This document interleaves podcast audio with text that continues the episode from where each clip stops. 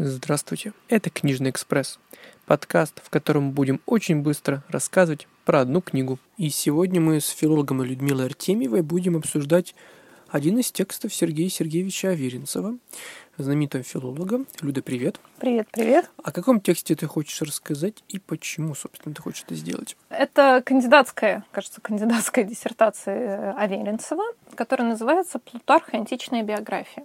Я про нее вспомнила, потому что мы с тобой недавно записывали выпуск про биографию. И как-то не упомянуть Аверинцева в этом ключе кажется немножко странным. В этом труде Аверинцев говорит о происхождении жанра биографии в античности.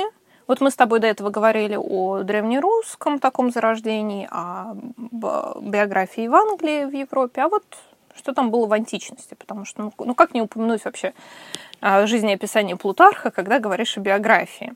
И, естественно, биографий-то было больше. Вообще и авторов, которые писали жизнеописание того или иного плана в античности, чем один Плутарх. Но как так вышло, что мы знаем только Плутарха? Что в нем такого примечательного, чего в других не было? Вот как раз Аверинцев этим и занимается. И помимо того, что его работа рассказывает нам собственно, о формировании жанра биографии и о Плутархе. Там такой тоже очень важный, мне кажется, один из методов, вот, э, или, скажем так, аспектов, которые необходимо учитывать при исследовании чего бы то ни было, что для того, чтобы говорить об одной какой-то значимой фигуре, нужно обязательно говорить о том фоне, на котором эта фигура существует мне кажется, хотя это было так давно, и, может быть, мне это привиделось уже, но, по-моему, это его метафора, что это как контур, который без фона будет не виден. То есть, если нет фона, не может быть и контур чего-то. И, соответственно, поэтому он пишет не только о Плутархе, но об его современниках, старших современников, в общем, обо всей э, существующей параллельно с ним и до него биографической традиции. Ну, это еще интересно с той точки зрения, что все-таки как раз здесь-то это светская традиция. Вообще античная литература это во многом и светская литература в том числе. То есть нет. Ну, во всяком случае, настолько же очевидно религиозно-дидактического элемента. Плюс интересно, почему, например, Плутарх пишет сравнительные жизнеописания, почему вот он выбирает каждый раз двух деятелей и сравнивает, как это характеризует биографию. В общем, если вам интересна биография и как можно ее исследовать, как явление, да? Да, как явление, и как можно подходить вот к вопросу, уж извините, канона. Вот мы часто говорим канон, канон литературы. Но канон тоже формируется из фона. И вот это очень важный аспект, который Сергей Сергеевич Аверинцев прописывает. А как раз-таки это подчеркивает важность знания контекста и эпохи, и современников. То есть это такой хороший э, классический образец научного исследования литературоведческого. Ну да, это как раз отсылает к тому, как мы пытались с тобой понять, какой должна быть хорошая биография. Да. Получается так. Ну, как, тут в данном случае каким должно быть хорошее исследование. Угу. То есть оно должно учитывать вот Всё все это. аспекты.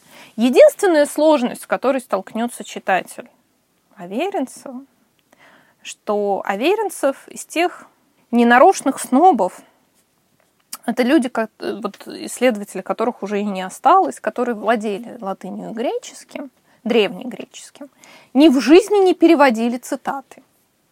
Это классика, кстати, да, об этом все многие вспоминают, что я, когда Веренцев что-то читаю, тоже, ну, как известно, там и цитата там из пяти слов, что, то есть ты сидишь сразу, хорошо, хоть Google есть, то есть ты сидишь там что-то... А, да, я с тех пор обзавелась э, тогда словарем а, греческого и древнегреческого, потому что иначе было непонятно, особенно когда там идет какая-то цитата, единственное пояснение, что это известная игра слов. И ты чувствуешь себя немножко глупеньким в этот момент. Да, чуть-чуть, совсем чуть-чуть. Да, это и цитат там очень много, но чтобы познакомиться с методом, mm-hmm. даже в принципе, ладно, можно не заморачиваться и словарями, и просто прочитать, как человек строит свое исследование и рассказ об этом.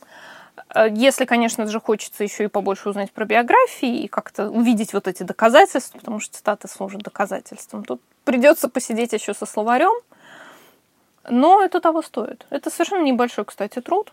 Ну, Довольно интересно. Научная, да, работа, скажем так, промежуточная, поэтому это не прям кирпич, скажем так. Так что пробуйте.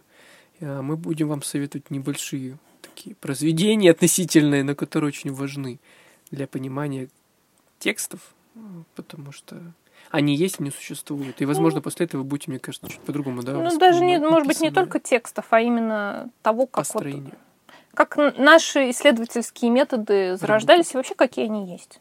Вот это очень важно, потому что не было бы ничего этого, не было бы современной литературы, по крайней мере, в том виде, который сейчас существует. Как бы это громко не звучало, но так или иначе вся история литературы — это звенья одной огромной-огромной цепи, которая началась еще очень-очень давно. И читайте такие книжки, читайте художественную литературу, разные читайте.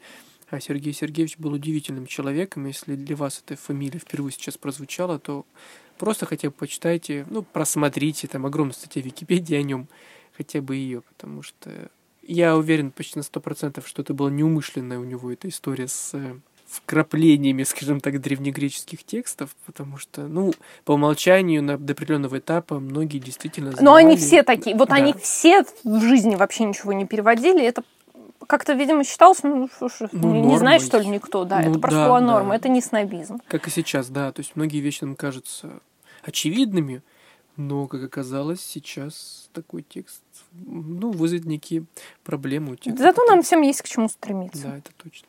Спасибо тебе большое за очередной разговор и до скорых встреч. Пока-пока.